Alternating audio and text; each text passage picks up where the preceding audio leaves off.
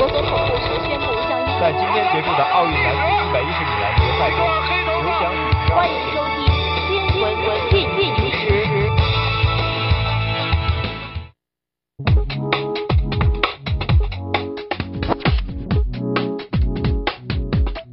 关注新闻热点。把握时事动态。欢迎您收听二零一五年十二月十一日的新闻进行时。今天是星期五。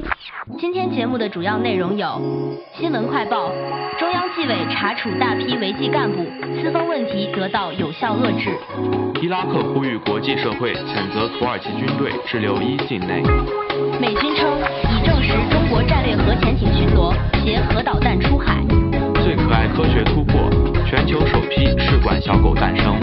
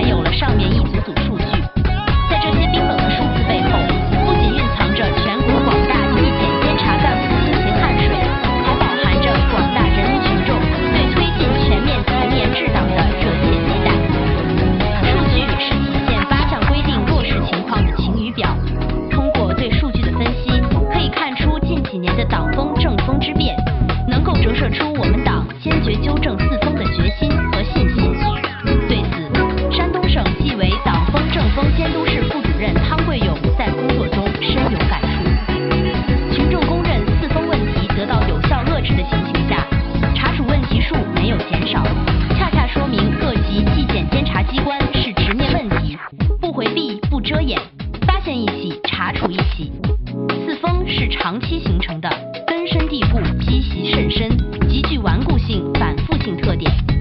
如果我们对四风和腐败问题遮遮掩掩畏首畏尾不敢担当就不可能真正遏制不正之风。汤桂勇说没有理由放松警惕坚决防止过头论的错误思想落实中央八项规定精神纠正四风越往后执纪越严。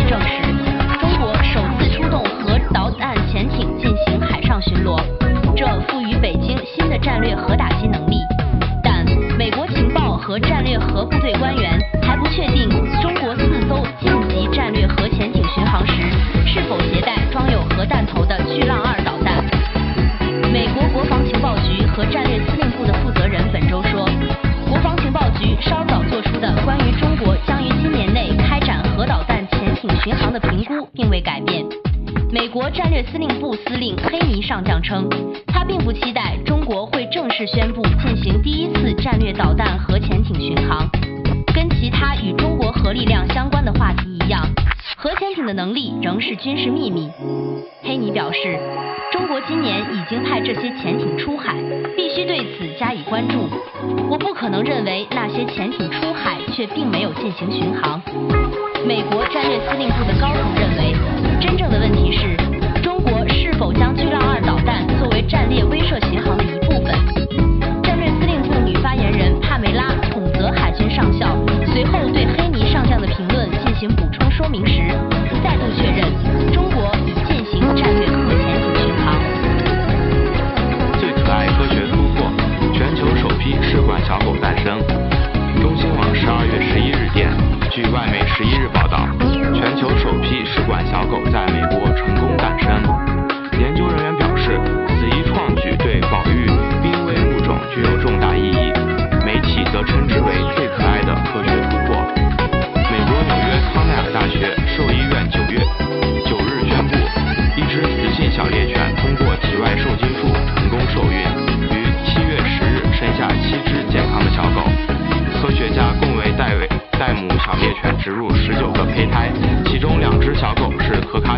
小猎犬的混种，其余五只小狗的父母则为另外两对小猎犬。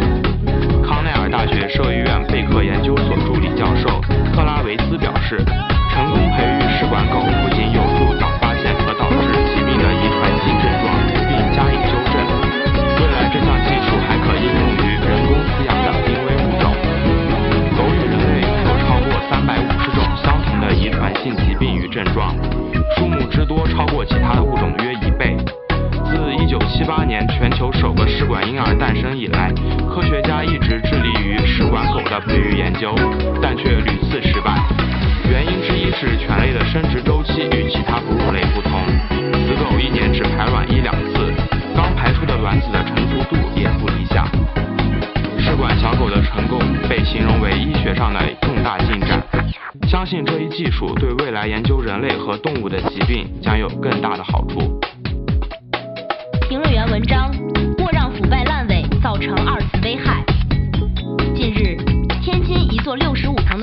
刚刚盖好就要被拆除的消息，引起舆论的广泛关注。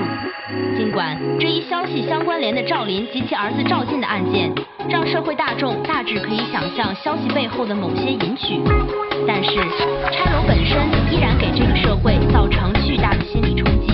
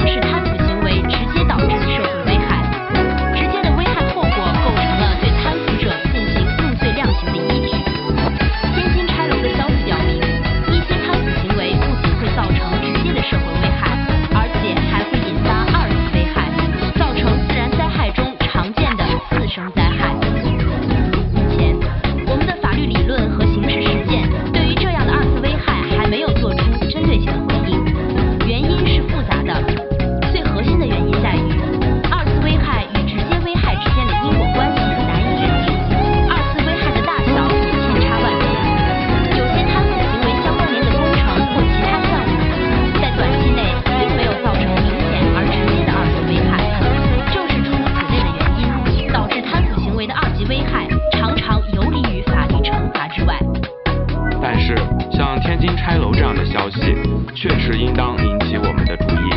也许可以从两个方面回应这种现象：一方面是强化切割式思维，有必要把贪腐行为、贪腐案件与社会利益、社会财富区分开来。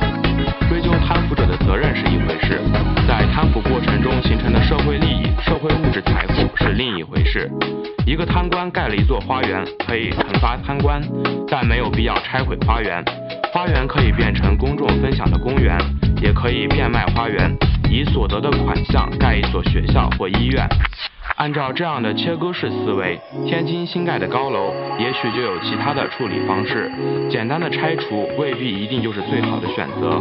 原因很简单，拆楼导致了社会财富的极大浪费。与切割式思维相关联的是捆绑式思维。如果二次危害与贪腐行为确实有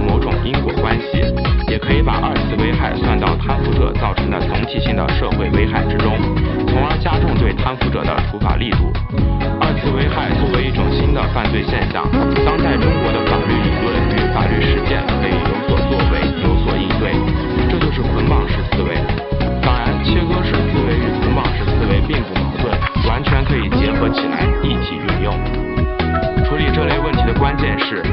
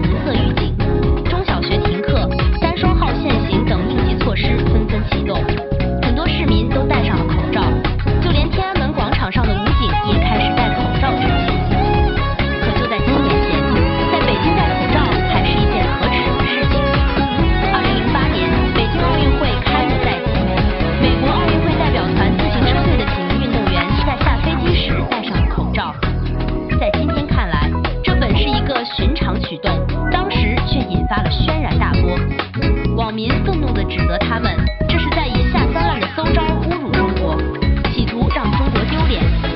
温和理性的一点评论尽管承认北京空气确实不如人意，但也认为外国运动员戴口罩有些小题大做。最后，这场风波以美国运动员主动向奥组委官员和中国人民道歉而收场。道歉之后，更有媒体评论员以“将胜勇追穷寇”的姿态宣布，美国自行车运动员抵达北京后，被北京湛蓝的天空、清新的空气征服了。他们不仅摘掉了口罩，而且主动向奥运会官员和中国人民致歉。这种鲜明的反差，让谣言不攻自破了。对比七年前，